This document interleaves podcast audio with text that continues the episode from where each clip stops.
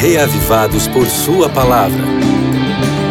Com o pastor Valdeci Júnior.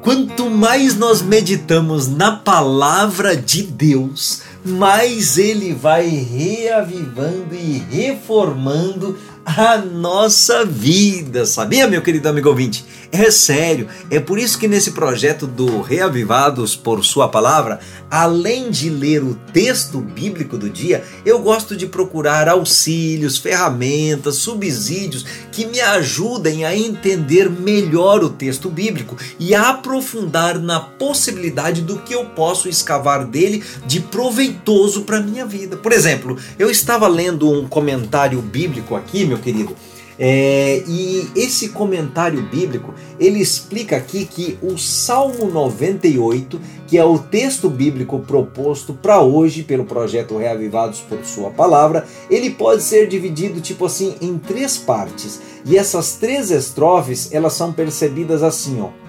A primeira, do verso 1 ao verso 3, vem apresentando os motivos para o louvor. A segunda, nos versos 4 a 5 e 6, fala sobre os modos de louvar. E a terceira e última estrofe do Salmo 98, aí nos versos 7, 8 e 9, ela é na realidade o convite ao louvor. Perceba, amigo ouvinte, que cada uma dessas partes do Salmo 98 tem uma ideia central sobre o louvor. E o interessante é que dá claramente para ver que cada uma dessas estrofes tem o mesmo tamanho das outras estrofes. Esse salmo, ele parece ser espelhado no Salmo 96, ou vice-versa, né?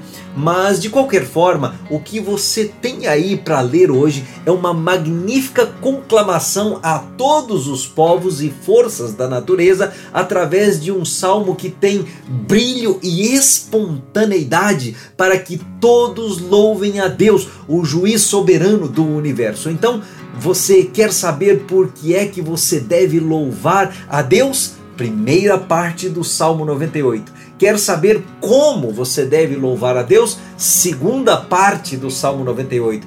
Quer um convite para louvar a Deus? Terceira parte do Salmo 98. É por isso então que você deve ler esse salmo, meditar nele, procurar aprender dele e colocar na sua vida em prática as lições que tiver aprendido dele, porque fazendo isso você estará reavivando e reformando a sua vida assim. Amém?